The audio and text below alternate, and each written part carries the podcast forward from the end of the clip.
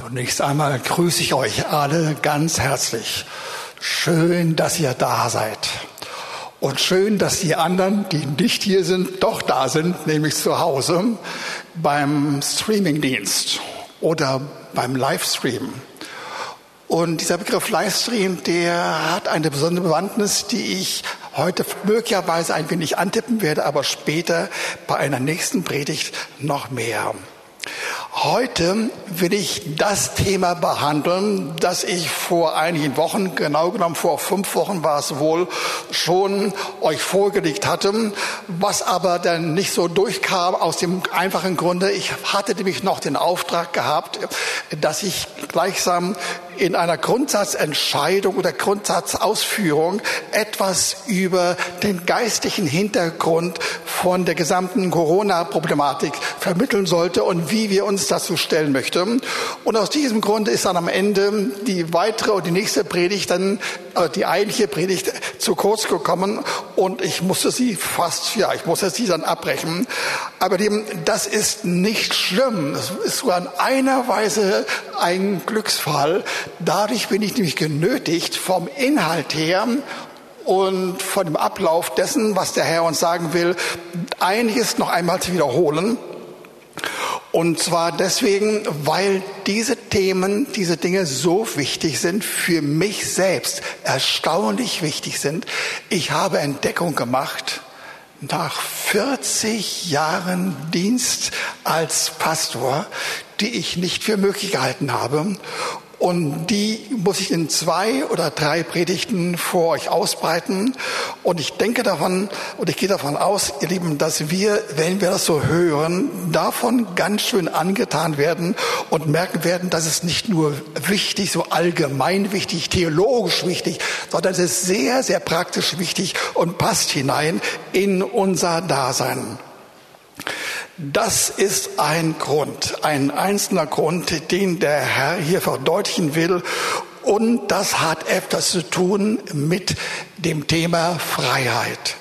Wir sollen erleben, wie der Heilige Geist zu uns kommt und Freiheiten bewirkt, von denen wir noch nicht wussten, dass sie tatsächlich auf dieser Erde, nicht erst nachdem wir gestorben sind, im Himmel sind, sondern dass sie schon auf dieser Erde möglich sind. Und sie haben die, den Auftrag, im Umgang mit dieser Kraft des Heiligen Geistes zu erleben, wie seelische Schwierigkeiten und alle Dinge, die uns das Leben schwer machen und versauern wollen, dass sie dadurch überwunden werden und dass wir hineinkommen in einen Frieden und ihn erfahren werden und nicht missen werden. Ihr Lieben, das alles steht uns zu. Also wir sollen Freiheit von Entlastung und äh, Beglückung hin erleben, hin zu dem, was der Heilige Geist Wort uns uns gegenüber buchstäblich in allen Lebenssituationen zukommen zu lassen. Und das hat eine Voraussetzung. Ich habe es bereits erwähnt. Das geht nicht irgendwie, sondern nur dadurch, dass wir in einer ganz bestimmten, einer sehr spezifischen Weise zum Heiligen Geist gehen und erleben, wie er dann zu uns kommt, indem wir in wirklich tagtäglicher Kooperation mit ihm bestimmte negative Charaktereigenschaften erkennen, erst einmal erkennen, um sie dann zu beseitigen, um dann zu erleben, dass uns Dinge wirklich gelingen in den alltäglichen Herausforderungen, die uns ein großer Gewinn sind. Und die Initiative dazu kommt in einer gemeinsamen Reaktion, ständigen Aktion von Jesus und dem Heiligen Geist. Und wie das aussieht, das hatte ich bereits einmal genannt und vorgelesen. Und ich will es noch einmal tun. Das ist so intensiv und so erhebend und so stark. Das muss man nicht nur einmal, sondern immer wieder sich vergegenwärtigen. Ich lese vor. Jesaja 61, die Verse 1 bis 3. Der Geist des Herrn, der Geist des Herrn, des Herrschers ist auf mir, weil der Herr mich gesalbt hat, den Armen frohe Botschaft zu verkünden.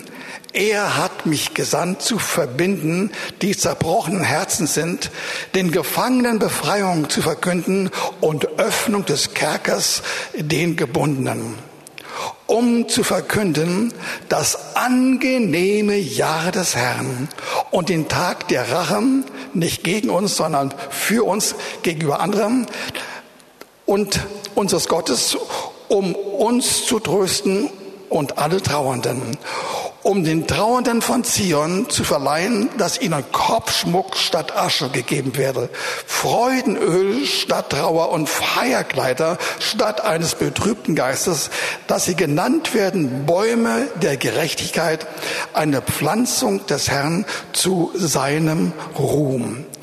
Und ihr Lieben, diese Dinge, die ich vorgelesen habe, Sie bedeuten in der Sprache der Bibel genau das, worum es heute geht. Wir sollen erleben, dass er zu unserem Gunsten steht und handelt.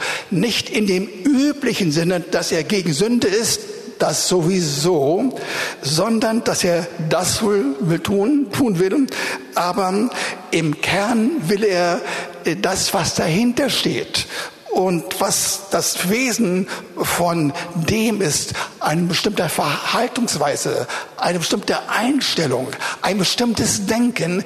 Und das nennt er Werke des Fleisches an einer anderen Stelle mehrfach, immer wieder. Diese Angelegenheit will er angehen, um dann uns eine beispiellose Freiheit zu gewähren. Und ihr Lieben, wenn ich das so sage, dann könnte man den Eindruck haben, typisch pastoral, leicht übertreibend, wohltuend, aber stimmt das überein mit unserer Realität? Und dazu würde ich sagen, ich denke, es stimmt nicht ganz überein. Nicht, weil diese Aussagen verkehrt sind, sondern weil wir sie zu einem gewissen Teil noch nicht erlebt haben. Es geht darum, ich möchte es gleich einmal jetzt sagen und dann wiederholt sagen, es geht darum nicht, dass wir zum Herrn gehen sagen, Herr, ich brauche Vergebung, ich habe gesündigt. Und das tut er in jedem Fall. Unbedingt, sondern dann geht es in diesem Fall darum, dass wir erleben, wie Jesus und der Heilige Geist gemeinsam eine Aktion vornehmen, eine konzertierte gemeinsame Aktion hinein in diesen Untergrund von dem, aus welchem heraus wir verkehrte Handlung vollziehen und den will er erhellen, verdeutlichen. Und wie das aussieht, habe ich gerade vorgelesen. Lasst mich mit wenigen äh, Strichen nachzeichnen. Es sollen die Armen, die, zwar die, die geistig Armen auch diejenigen, die finanziell arm sind, sie sollen die frohe Botschaft erleben. Frohmachend heißt also, sie werden befreit von Armut. Sie sollen heraustreten aus dem Mangel. Und tatsächlich zuerst mal von einem geistlichen und seelischen Mangel und dann aus jeder Form von Mangel danach. Und es sollen gebrochene Herzen verbunden werden. Sie sollen nicht mehr schmerzen. Diese typische Erfahrungsinhalt, dass man durch bestimmte Schwierigkeiten und Umstände und äh, durch Infragestellungen und durch schwierige Gegebenheiten irgendwie erlebt, ja, dass man betrübt ist, dass einem, dass man zu Boden gedrückt wird, ja, und dass man Mangel hat, ja, das will der Herr beseitigen keine seelischen Schmerzen mehr und stattdessen Hoffnung, wirklich Hoffnung. Und die Gefangenen sollen Freiheit erlangen. Es heißt hier Öffnung des Kerkers, der Gebundenen. Also immer wieder Freiheit, Befreiung, Freiheit. Nicht so sehr in diesem Fall, ich sage nur einmal, das ist so und so der Fall, äh, Vergebung der Sünden, sondern es soll noch und muss unbedingt mehr geschehen. Und das, ihr Lieben, ist der Ansatz, dass das Verlangen vom Heiligen Geist vom Herrn in Gang gesetzt. Und dann geht es hier noch weiter. Wir sollen die Verkündigung des angenehmen Jahres, des Jubeljahres erleben. Das ist eine Bezugnahme darauf, dass in den Zeiten des Alten Bundes alle 50 Jahre einmal ein äh, solches Ereignis, ein angenehmes Jahr, ein Jubeljahr stattfindet. Da wurden sie dorthin geführt, dass sie zurückkehren konnten zu dem alten materiellen Besitz, den sie hatten und hinein in bestimmte gesellschaftliche und soziale Positionen, die ihnen zuteil geworden waren oder vorher erstmal entzogen worden waren. Zum Beispiel, dass sie ihre Freiheit verloren hatten, dass sie unabhängig nicht mehr lebten, sondern äh, dass sie unter Leibeigenschaft kamen, also eigentlich Sklaven wurden. All das war gemeint. Aber heute soll es mehr erfolgen. Heute sollen wir buchstäblich jeden Tag neu Unfreiheiten, die wir merken, durchschauen und direkt zum Heiligen Geist bringen, um dann zu erleben, dass uns die Altlasten genommen werden, dass wir Freude haben, sogar eine bestimmte, besondere Form von Freude, voller Tröstung und dass kein Trauern mehr da sein soll. Hört bitte, ist eine echte, erkennbare Freude, eine Freude, die im Neuen Testament aufgegriffen wird in Hebräer 1, wo gesagt wird, unter anderem dort gesagt wird, dass wir eine strukturierte Freude voller Begeisterung und Herrlichkeit haben, die wir auch ausdrücken wollen und müssen, weil uns danach zumute ist. Und dazu Anerkennung, Ehre und Freudenöl statt eines betrübten Geistes, ihr Lieben. All das sollen wir erfahren und am Ende heißt es, wir sollen so verwandelt werden, schon jetzt. Nicht erst in zukünftigen Zeiten, schon jetzt. Wir sollen so verwandelt werden, ihr Lieben, dass wir Bäume der Gerechtigkeit werden. Eine regelrechte Pflanzung zum Ruhm des Herrn, zu unserer Freude und andere sollen das sehen. Und als Jesus in der Zeit des irdischen Dienstes in seine Heimatstadt hineinging, in die Synagoge und ihm die alte Bibel, die alte Form vom, von der damaligen Zeit in einer Rollenform gereicht wurde, hat er Jesaja 61, was ich gerade euch beschrieben hatte, aufgeschlossen und dann gesagt, ihr Lieben, und das ist vor euren Augen eingetroffen. Und dasselbe sage ich noch einmal. Das, was ich gerade gehört habe, von dem unsere Seele sicher sagen will, schön, aber zu schön, um gut zu sein. Und der Herr sagt, doch, das soll dir widerfahren. Und ihr Lieben, das ist der Hintergrund dafür, dass ich sage, das ist wirklich wichtig. Und jetzt komme ich nun äh, zu einer Passage, die ich auch schon wiederum eine Wiederholung, einmal vorgelesen hatte.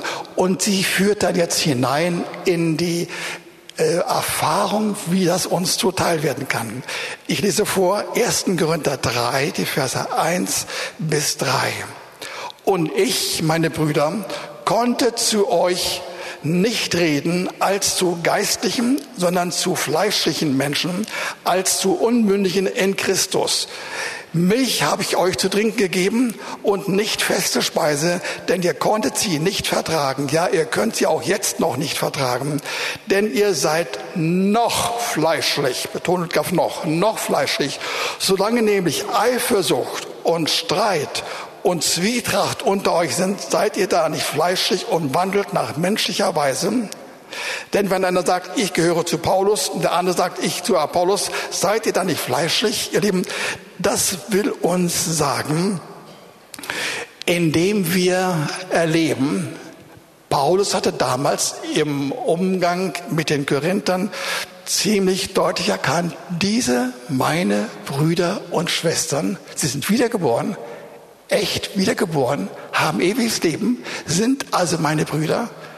Und doch musste er sagen und hat es auch ausgedrückt, ihr seid Leute, denen Vergebung geworden ist, aber ihr seid fleischlich.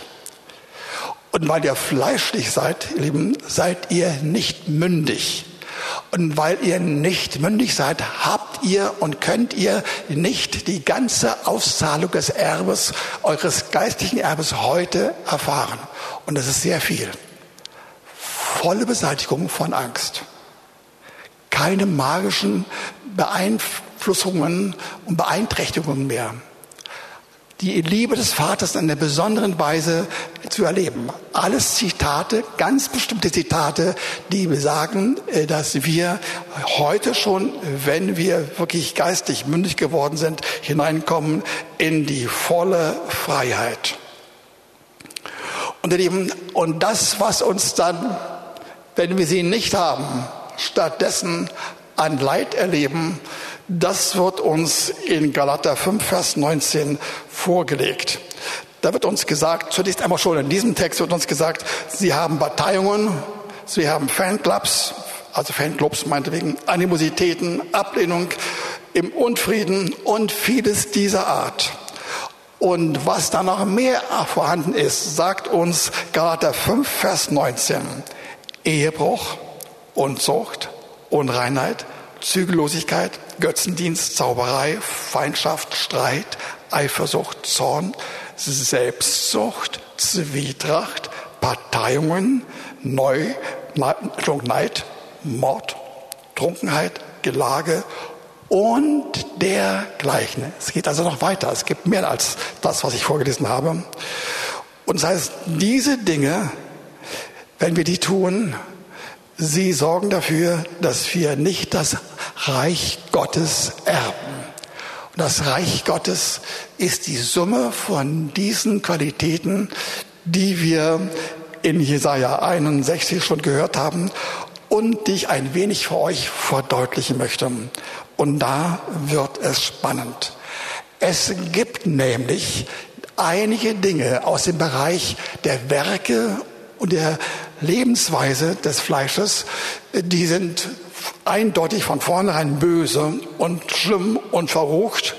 Und andere sind so mehr von bürgerlicher Art oder vom ziviler Bandbreite.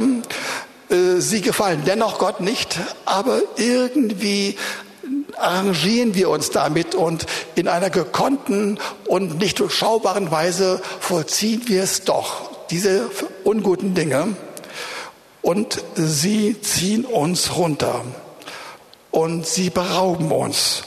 Und wir leben nicht die Freuden und die Schönheiten, die uns eigentlich damit gegeben werden. Und von diesen Lasten will uns nämlich der Heilige Geist in einer ganz spezifischen Weise befreien. Und das will ich euch verdeutlichen. Ich musste das lernen, wirklich lernen, bei mir selbst, um dann zu sehen, wie das wirkt. Ich habe einen sehr, sehr langen Anmarschweg finden müssen. Das habe ich mal vor einiger Zeit, auch vielleicht vor ungefähr acht oder zehn Wochen schon ein wenig verdeutlicht, ja, wie ich über Jahrzehnte in Unkenntnis dieser göttlichen Hilfen und Möglichkeiten einfach mich durchgearbeitet hatte. Aber der Heilige Geist hat mir doch ohne den Hintergrund zu kennen, einige Tipps gegeben. Er bestand darin, dass ich den Herrn suchte und suchte und immer wieder suchte, auch den Heiligen Geist suchte, ohne zu wissen, wie man es wirklich macht. Aber im Laufe von Jahren bekam ich eine zunehmende Befreiung. Aber noch nicht das, was ich heute als Freiheit erlebe. Und deswegen musste ich es lernen, ihr Lieben. Und ich musste lernen, wie diese behindernden Haltungen und die offenbaren oder verdeckten Leidenschaften und Lüste vorliegen können, ohne dass man sie voll durchschaut hatte, um dann von ihnen geplagt zu werden. Das Wort Gottes sagt uns an einer anderen Stelle, was ich mehr am, in den nächsten Wochen, wenn ich wieder predigen werde, dann mehr verdeutlichen werde, dann sollen wir erfahren, wie diese Werke des Feindes, diese Trends, diese kompakten Auswirkungen äh, des einer feindlichen, gegen Gott gerichteten Haltung, wie sie sich auflösen. Und die Bibel nennt das hier, sie sollen gekreuzigt werden. Genau genommen sogar wir, aber in einer sehr schönen Weise. In uns soll das stattfinden, dass wir zusammen mit dem Heiligen Geist erleben, wie die keine Macht haben, einfach sich auflösen und verschwinden. Und ihr Lieben, und das geschieht in uns in einer besonderen Weise. Ich habe schon gesagt, durch den Heiligen Geist. in einer Form, die ich ein wenig beschreiben muss. Es reicht nicht aus, dass wir im Umgang äh, mit ihm und unseren Problemen sagen, jetzt Heiliger Geist, bist du dran. Und wir, wir erwähnen einfach, und zwar immer wieder, den Begriff Heiliger Geist und meinen, dass wir damit alles getan haben. Damit haben wir recht wenig getan, fast nichts mehr. Nicht der Begriff wird uns verändern, sondern es heißt in 2. Korinther 13, 13, dass wir wirklich die Gemeinschaft des Heiligen Geistes brauchen. In diesem Vers wird gesagt, wir erleben zunächst einmal die Gnade des Herrn Jesus als das Spezifikum von dem Heiligen Geist, schon vom Jesus, ja, und dann anschließend die Liebe des Vaters. Beides sehr kompakte, umschriebene, klar erkennbare göttliche Tugenden, die wir von den beiden bekommen. Aber dann heißt es, wir sollen die Gemeinschaft mit dem Heiligen Geist haben oder erfahren. Und das, ihr Lieben, sich zu vergegenwärtigen und zu veranschaulichen, fällt uns schon ziemlich schwer. Und so müssen wir sagen, hier brauchen wir Nachhilfe. Es ist nämlich nichts anderes gemeint als die Beziehung zum Heiligen Geist. Ein Verhältnis zu ihm, ja eine Form von Gemeinschaft, die auf dem Weg zwischen ihm und mir besteht, indem wir wirklich ihn in uns haben und mit ihm reden. Und das ist wirklich der Fall. Wir sollen dieses Geheimnis erleben, wie er zu uns kommt und wie er uns verändert. Ja? Und dazu habe ich Monate und Jahre gebraucht. Und wie wir das auf biblischen Weg schneller und tiefer geht erfahren, dazu einige Worte. Zuerst einmal 2. Korinther 3, Verse 17 bis 18. Das ist fast das Zentrum. Es besteht aus zwei Sätzen. Einen kurzen ersten Satz, bei dem werde ich heute weitgehend bleiben, und einen längeren, noch schöneren Satz, ja. Eine Art Steigerung kommt demnächst. Hör zu. Der Herr aber ist der Geist. Wo aber der Geist des Herrn ist, da ist Freiheit. Allein schon dieses Wortspiel im Sinne von Umstellung der Worte. Der Herr ist der Geist und danach der Geist des Herrn ist. Okay. Und dann heißt es weiter, wir alle aber, indem wir mit unverhülltem Angesicht die Herrlichkeit des Herrn anschauen, wie in einem Spiegel, werden verwandelt in dasselbe Bild von Herrlichkeit zu Herrlichkeit, nämlich von dem Geist des Herrn. Das will ich später auswirken, verdeutlichen. Ja? Hier geht es erstmal darum, dass wir den Geist des Herrn haben und auch den Herrn des Geistes. Beides in einer Formulierung. Und das ist genau das, was in dem vorhin vorgelesenen Absatz aus äh, Jesaja 61, Vers 1 bis 3 ausgeführt würde vom Geist des Herrn. Und er will mehr bereichen und geben als Erlösung. Er will uns freisetzen. Freisetzen von Lasten, von Bedrückung, von seelischen Qualen, von Unfreiheiten und ihren Auswirkungen und von Zwängen und dergleichen. Und es heißt ja ausdrücklich, wenn und wo der Geist des Herrn da ist, in dir, in mir, aber er muss da sein, wirklich da sein. An einer anderen Stelle, die ich noch später nicht mehr heute verdeutlichen werde, er will regelrecht in uns wohnen. Wenn er in uns ist, dann ist Freiheit da. Wirkliche, echte Freiheit. Freiheit von den Dingen, die ich gerade eben besprochen habe. Dazu zwei Worte aus Römer, Römer 8, Vers 2 beginnend. Dort heißt es, denn das Gesetz des Geistes des Lebens in Christus Jesus hat mich frei gemacht von dem Gesetz der Sünde und des Todes. Wenn also dieser Geist, der Geist des Lebens da ist, quasi in einer Art Gesetzmäßigkeit grundsätzlich da ist, wenn er wirklich da ist, von uns beansprucht wird und wir ihn erleben, dann sollen wir erfahren, dass er uns frei macht von der von dem Zwang, von der Gesetzmäßigkeit, der Sünde und des Todes und dass wir also wirklich echt befreit werden. Und zwar jetzt auf dieser Erde. Nicht erst während wir sterben oder nach dem Tod, sondern jetzt soll es geschehen. Und dazu in Römer 8, Vers 2 noch stärker und noch intensiver. Dort lesen wir, denn das Gesetz des Geistes des Lebens in Christus Jesus hat mich frei gemacht vom Gesetz der Sünde und des Todes. Hört ihr, diese Gesetzmäßigkeit, äh, dieses Gesetz des Geistes, was gleichzeitig ein Gesetz des Lebens ist, ja, hat mich frei gemacht von dem Gesetz der Sünde und des Todes, identisch mit dem Gesetz äh, der Fleischlichkeit. Ihr Lieben, und das ist fantastisch. So gibt es jetzt Vers 8, Vers 8, Vers 1 noch einmal ein Wort dazu. So gibt es jetzt keine Verdammnis mehr für die, welche in Christus Jesus sind, die nicht gemäß dem Fleisch wandeln, sondern gemäß äh, dem Geist. Ihr Lieben, es gibt eine Form von Lebensweise, wo wir nicht mehr unter der Zwanghaftigkeit, unter der, dem Einfluss und den Kräften eines Geistes, der aus dem Fleisch herauskommt in uns und der uns runterziehen will. Das gibt es wirklich. Und hier wird uns gesagt, es gibt keine Verdammnis. Wörtlich nicht eine. Nicht eine. Also mindestens zwei. Die eine kennen wir sowieso schon.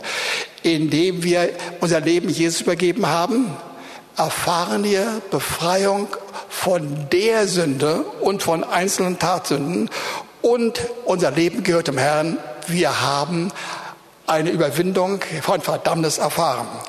Jetzt die zweite Form, wie Verdammnis überwunden werden kann, nämlich dadurch, dass der Heilige Geist durch die Umsetzung seiner Ziele uns verändert und jede Form von Verdammnis, Verdammnisgefühlen, Verdammniseindrücken beseitigt. Und das macht er gemeinsam mit Jesus. Deswegen heißt es, der Herr ist der Geist. Es ist ganz schwer für mich zurzeit noch nicht möglich herauszu darzustellen und zu veranschaulichen, wie diese Konstruktion ist, dass der Herr auch der Geist ist und der Geist der, der Herr ist. Aber die beide machen das. Und sie greifen hinein in unser Seelenleben, in alle Formen von Unfreiheit, in allem, was uns plagt. Und wir erleben, wie wir wirklich vom Heiligen Geist verändert werden, erneuert werden. Und zwar, wir machen das dadurch, dass wir ihn einladen und mit ihm zusammenleben wollen. Nochmal, nicht dadurch, dass wir nur den Begriff Heiliger Geist erwähnen, sondern mit ihm zusammenleben wollen. Und das ist so schön. Das ist so spannend, so aufbauend. Das ist also keine Zumutung. Das ist nicht etwas, was uns belastet, sondern das ist wohltuend.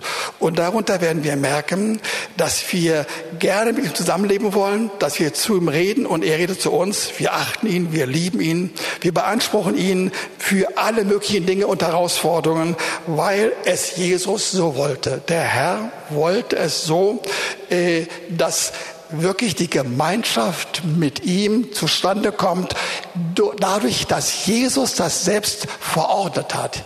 Er macht das tatsächlich. Und dazu lese ich euch mal ein Wort aus Johannes 16, die Verse 13 bis 14. Es ist für mich das entscheidende Schlüsselwort zu der gesamten Thematik, wie wir mit dem Vater, mit Jesus und mit dem Heiligen Geist umgehen. Was heißt das? Wenn aber jener kommt, der Geist der Wahrheit, so wird er euch in die ganze Wahrheit leiten. Er macht es schon dadurch, dass wir dann bestimmte Wahrheiten, die wir ohne ihn missverstehen, dass wir auf einmal Durchblick haben und auf einmal merken, oh, das ist ja interessant, das habe ich noch gar nicht gesehen. Es heißt nämlich in den Versen davor, äh, dass wir die Worte Jesu nicht ertragen können. Hört ihr?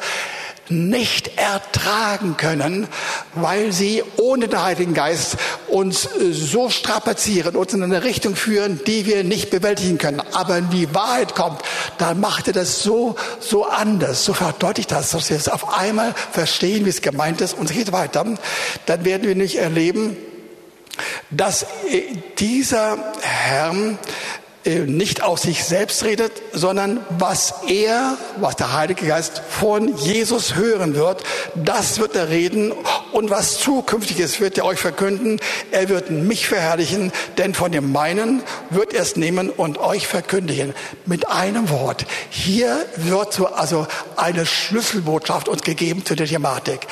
All das, was wir vom Heiligen Geist empfangen sollen und können, kommt zunächst einmal von Jesus. Er bekommt vom Vater oder von sich selbst alle einzelnen Eingebungen und Erklärungen und Direktive und Kräfte, um dadurch uns zu helfen, aber nicht direkt, sondern über den Heiligen Geist. Das heißt hier tatsächlich, dass der Herr Jesus zum Heiligen Geist redet und dann wirklich danach erst redet der Heilige Geist in seiner Umsetzung, in seiner Übersetzung, in seiner Deutung, in seiner Interpretation zu uns. Ja, auf einmal verstehen wir das. Aber er bringt nicht nur Worte und Hintergründe und Verdeutlichungen, er gibt uns auch Kräfte und er gibt all das, was wir praktisch brauchen. Und dann, wenn wir es erfahren haben, Heilung, andere Kräfte, alle Segnungen, wenn wir das erfahren, dann sollen wir mit ihm gemeinsam den, den Heiligen, Heiligen Geist und wir sollen wir den, den Herrn Jesus anbeten und auch den Vater. Und damit haben wir quasi den Schlüssel. Es kommt alles von Jesus, geht von dort zu Jesus, von dort zu uns in einer neuen Erklärungs- und Deutungsweise. Damit kriegen wir die, auch die, die Gaben, die Fähigkeiten und alle Aufschlüsse, die wir brauchen im alltäglichen Leben. Und dann, wenn wir es erfahren haben, sollen wir damit gemeinsam mit dem Heiligen Geist Jesus verherrlichen. Und das ist so die Mitte. Und das habe ich, ihr Lieben, erfahren in mehrfacher Hinsicht. Ich werde demnächst ein Thema ansprechen, das ich schon einmal berührt hatte, aber euch nicht erklärt, was der Hintergrund war. Aber heute will ich etwas sagen aus meinem Leben. Ich, ich kenne eine Untugend, die ich ganz raffiniert so für mich sanktioniert habe, nämlich ich bin ungeduldig. Ich war ungeduldig und ich bin manchmal heute noch ungeduldig, viel weniger, fast nicht mehr erkennbar. Aber das, Dankeschön, oder, aber ich habe erlebt, wie der Heilige Geist zu mir kam durch meine Einladung, durch die Tatsache, dass ich mit ihm mich verbunden hatte, mit ihm Austausch hatte, ihn erfahren habe und dabei mit Freude angefangen habe, den Heiligen Geist anzuerkennen, ihn zu ehren und Jesus anzubeten und mit ihm auch den Vater. Und dabei hat sich das verloren. Hin und wieder kommt es einmal hoch, ich erkenne es sofort und ich trenne mich davon. Okay, nun gibt es äh, einige Dinge, die weit darüber hinausgehen. Wir haben es gerade schon vorhin erwähnt, ja. Nun gibt es auch von den aufgeführten 18 Untugenden ähm, acht, die weniger spektakulär oder weniger schlimm sind, während die anderen wirklich verfehlt und verrucht sind. Einige gibt es, von denen würde man sagen, sie sind ungefähr so in der Bandbreite einer zivilen bürgerlichen Ebene. Und davon gibt es sicherlich 40 oder 50 oder mehr, ja. Abhängig davon, wie eng man den Definitionszyklus oder Umfang äh, ausspricht. Ja. Und euch, ich will jetzt nun zwei nennen. Erst einmal Selbstmitleid.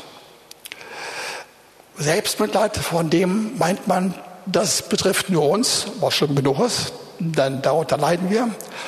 Und wir sagen, andere haben davon keinen Schaden. Aber das ist weit gefehlt. Selbstmitleid hat mich seinen Ursprung in Selbstablehnung und Selbsthass und man kann sich nicht ertragen. Aber man nimmt es doch nicht hin. Man will irgendwie gut sein. Man will vor anderen sich beweisen können. Man will überlegen sein. Und indem man sich bemüht darum, dass man in diese Richtung geht, die man nicht kann, die man nicht beherrschen kann, kommt man immer tiefer in eigene Probleme hinein und erlebt, dass die eigenen Fähigkeiten eigentlich hinführen. Und damit resultiert dann Minderwertigkeit und Selbstmitleid und Fremdmitleid und damit am Ende Depression. Und ich sage euch, eine mittlere, erst recht eine ausgewachsene Depression ist ein Handicap. Und diejenigen unter uns, die das kennen, hoffentlich nur eine mittlere, ihr wisst das, wie schwierig das ist, da durchzukommen. Und der Heilige Geist will an der Stelle in Aktion treten. Jetzt wird es spannend. Wenn du hunderte Male gesagt hast, Herr, vergib mir, Herr, vergib mir, Herr, vergib mir. An der Stelle hat das irgendwie nicht geklappt. Ich will ein Beispiel bringen. Am besten mal ein anderes, ja. Ich rede von einer Person, die voller Kritik ist, ja. Und setzen wir folgende Fall, oder zwei, drei Fälle, ja. Erste Form. Da kommt jemand in der Gemeinde voll von Kritik, er hört mich und er steht auf und sagt, das stimmt nicht, halten Sie den Mund, Sie reden Unsinn, das steht nicht im Worte Gottes, ja. Und, und setzt sich nieder. Und nachdem er das gesagt hatte, wird er auf einmal darüber getroffen und hat gesagt, was habe ich gesagt? Er sagt dem Herrn, Herr, es tut mir leid, Herr, es tut mir leid, bitte vergib mir. Und was, was geschieht? Der Herr vergibt sofort. Wahrscheinlich wird der Herr anschließend auch zu mir kommen und sich bei mir entschuldigen. Aber er gibt sofort. Oder ein anderer ist da und auch ein Kritikastikus und sagt, das ist ungeheuerlich, geht nach vorne und haut mir eine runter und sagt, hier hast du es, ja. Das ist so schlimm, zumutest, das kann man nicht hinnehmen. Und er setzt sich hin und auf einmal kommt eine Überführung. Er sagt, Mann, das habe ich gegenüber dem Pastor, dem Gesalbten des Herrn, wie man sagt, getan. Und es tut ihm leid. Er geht zum Herrn und sagt, Herr, vergib mir, bitte vergib mir. Und der Herr vergibt sofort. Ein dritter macht es nicht ganz so offensichtlich, aber er geht herum in der Gemeinde und sagt, dieser Pastor, er verkündigt Irrtümer und Irrlehre folgt ihm nicht, haut ab von ihm. Ja? Und nachher erlebt auch er, dass er sagt, ich habe gesündigt vor dem Herrn und vor ihm. Ja? Und der Herr vergibt ihm. Wisst ihr, all das sind aktuelle Sünden, Tatsünden in der Haltung oder mit Worten und Handlung. Und der Herr vergibt. Aber das Grunderleben dahinter, dass er ununterbrochen von, von Bitterkeit ist oder von, in diesem Fall äh, von Kritik oder im ersten Fall, dass er eine Person von Fremdmitleid und Selbstmitleid ist und Selbsthass, das bleibt bestehen, weil es eine ganz andere Qualität hat. Da muss mehr geschehen als die Vergebung. Da will der Heilige Geist hineinkommen, sich einbetten und indem wir mit ihm zusammen sind, ja, erleben wir, und das ist das Fantastische, erleben wir, wie dann sich diese Gefühle, diese Einstellung, dieser Trend, diese Pakete von einem verkehrten Denken und verkehrten Trachten sich auflösen, interessanterweise. Und das sind die schönsten Dinge, die ich kenn kennengelernt habe in meinem Leben der letzten Monate. Sie lösen sich auf. Noch ein Beispiel, ganz kurz. Ich rede von Angst. Von Angst wissen wir, sie enthält das Bewusstsein und die Erwartung, dass gegen mich gerichtete Kräfte vorhanden sind, die stärker sind als ich selbst. Ich kann mich gegen sie nicht wehren, aber ich will es immer wieder und immer wieder. Und darunter nimmt diese Angst zu. Wir können das nicht, was wir wollen. Und in dieser Denkweise gibt es aus mehreren Gründen keine Möglichkeit, mit, der, mit dem Akt des Vergebens weiterzukommen. Erstens können wir nicht wirklich vom Herrn Vergebung holen, wenn wir in unserem Herzen immer noch in der alten Weise es selbst machen wollen.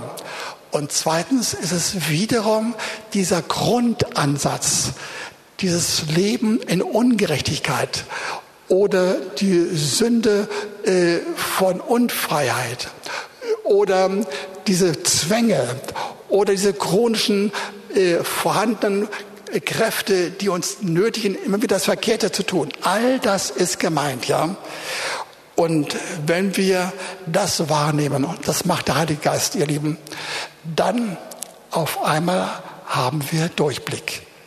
Dann sagen wir, oh, das habe ich nicht, nicht, nicht wahrgenommen, dass das in mir ist. Und wir sagen das dem Heiligen Geist, und wir verbinden uns mit ihm. Wir bleiben nicht nur beim Reden, sondern wir sagen, Heiliger Geist, übernimm du das. Bitte übernimm du das. Ich übergebe es dir. Ich übergebe es dir. Und er macht das. Und dann merken wir, wie wir frei werden und wie wir auf einmal erleben, dass wir fähig werden und auch so noch mehr als das, dass wir gewillt werden, mit, mit Überzeugung den Herrn anzubeten. Wir spüren seine Befreiung. Das tut so gut. Das baut so auf. Und auf einmal sind wir mittendrin und erleben den ganzen Segen. Und das, ihr Leben, will der Herr uns geben. Für all die verschiedenen einzelnen Formen von Werken oder einer Haltung, von Unfreiheit oder des Fleisches oder der Sünde in uns. Wie es auch heißt, mehrere Begriffe. Und er will das wirklich tun. Und ich möchte euch sagen, das funktioniert. Es funktioniert bei jedem. Und damit bin ich schon am Ende der Predigt. Ich wollte euch sagen, es gibt eine weitere Steigerung. Tatsächlich gibt es wirklich. Ich werde sie exakt benennen, wo sie herkommt, wie sie aussieht, wie sie im Worte beschrieben wird und wie man sie erfahren kann. Ich bin da noch nicht ganz so weit wie an der Stelle heute, aber ich erlebe einige Dinge, die wohltuend sind. Aber bleiben wir heute bei dem, was wir sind. Ich hätte euch eingeladen, wenn ihr das ein wenig oder hoffentlich sogar alles verstanden habt, den Unterschied zwischen Vergebung aufgrund von vollzogener Tatsünde und diesem Grundmuster der Werke der Haltung des Fleisches mit zwanghaften, sich wiederholenden und chronischen Gedanken und Trends und Einstellungen, wenn ihr das verstanden habt, dann habt ihr eigentlich den Zugang zu dem, was ab heute geschehen kann. Und das ist die Einladung. Insofern ist es für mich, bitte versteht es richtig, ja, ein ganz wichtiges Ereignis, euch das zu vermitteln. Das hat jeder von euch als Angebot vorzulegen jetzt. Wir können von ihm das erwarten. Und ich möchte jetzt zum Ende ein kurzes Gebet aussprechen. Und ich möchte mal Folgendes sagen.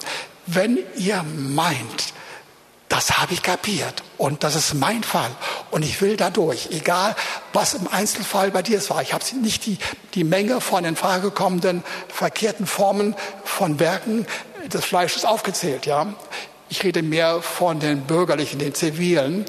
Äh, wenn ihr das merkt, dann habt ihr auch den Mut aufzustehen. Ja, und ich bete ganz kurz und dann enden, beenden wir damit den Gottesdienst. Okay, lasst uns beten. Wer will sich erheben? Ich danke dir, Herr Jesus, dass du den Heiligen Geist in unser Leben bringst, schon gebracht hast, indem wir ihn eingeladen haben. Er ist bei uns, wir haben ihn kennengelernt und er hat viel Gutes bewirkt.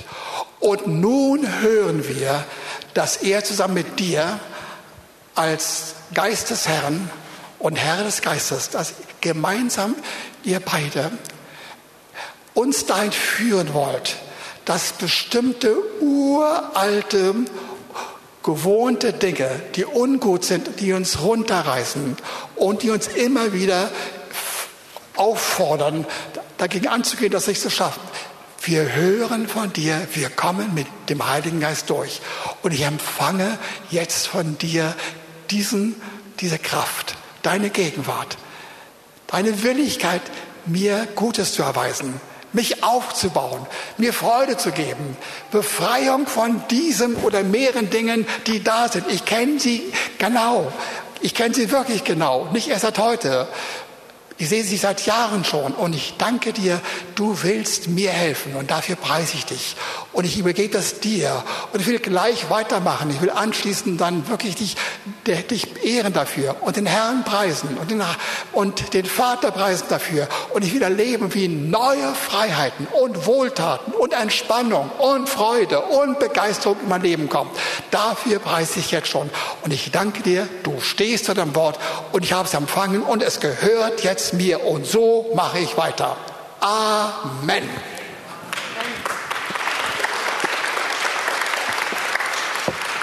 Vielen Dank, dass ihr zugehört habt.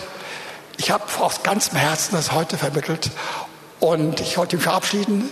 Ihr sollt und werdet einen schönen Sonntag haben und eine noch bessere Woche, ganz sicher, denn ihr habt die richtige Entscheidung getroffen. Der Herr ist mit euch.